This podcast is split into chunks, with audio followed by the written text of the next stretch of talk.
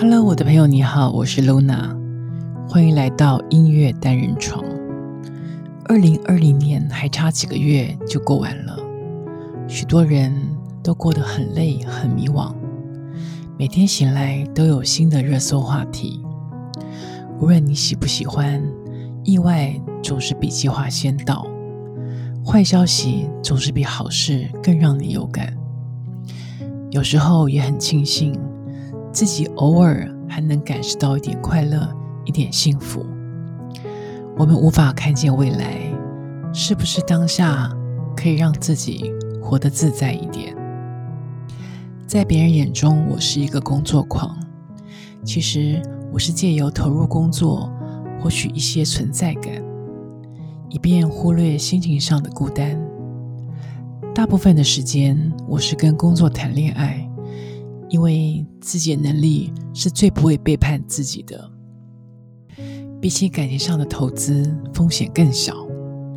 美国心理学家 Brian Robinson 曾说过：“工作狂的定义，并非来自我们的工作时数，而是来自我们的心理路程。”我承认，工作上瘾可能对生活造成危害，尤其是精神上的耗损，所以。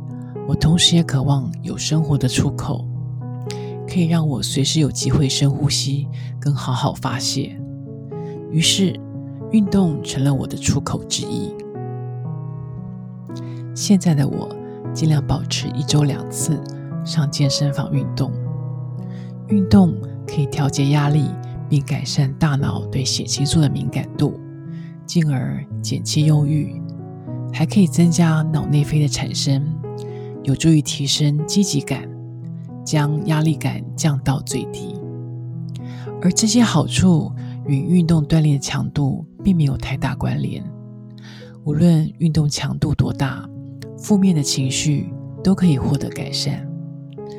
很多人穷尽一生都在追求幸福，人们往往都会认为自己的不幸是因为外界的原因，但是。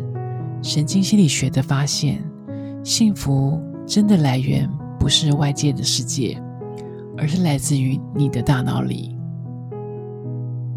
坦白说，我也不是始终都正面迎接这个世界，难过、悲伤还是会有。